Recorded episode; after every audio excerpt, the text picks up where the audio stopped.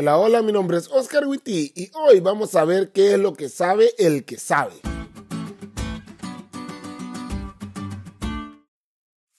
¿Alguna vez se te ha olvidado un sueño? A mí sí, y pues no me acuerdo.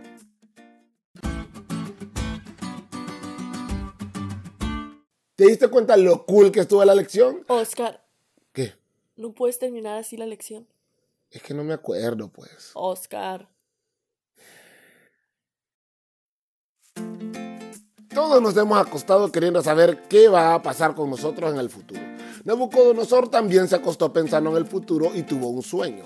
El problema es que aunque sabía que había estado bueno, no se acordaba. Y en efecto, había estado bueno.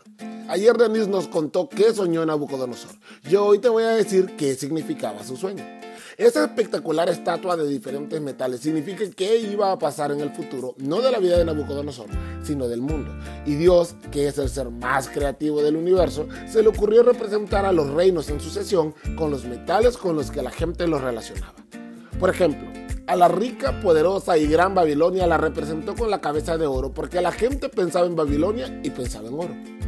Los medos y los persas nunca alcanzaron a ser como los babilonios en esplendor y poder, así que fueron representados por brazos y pechos de plata, dado que la plata es de menor valor que el oro y aparte era utilizada por el sistema tributario de ellos.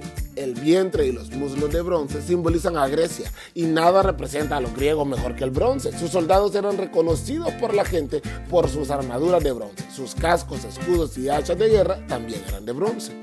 Casi llegando al final tenemos las piernas de hierro que adecuadamente representan al gran imperio romano, que fue el más largo de todos, al igual que las piernas son las más largas del cuerpo, y que fue un reino aplastante y fuerte como el hierro y llegando a los pies vemos una parte de hierro y una parte de barro cocido que representa a la Europa dividida, que por más que se ha intentado unir por medio de alianzas matrimoniales o por la actual Unión Europea, tal como el hierro y el barro no se pueden unir, la división y la desunión han prevalecido. Y según esta profecía, continuará siendo así hasta que Dios establezca el reino eterno. Y esto es lo que me da paz.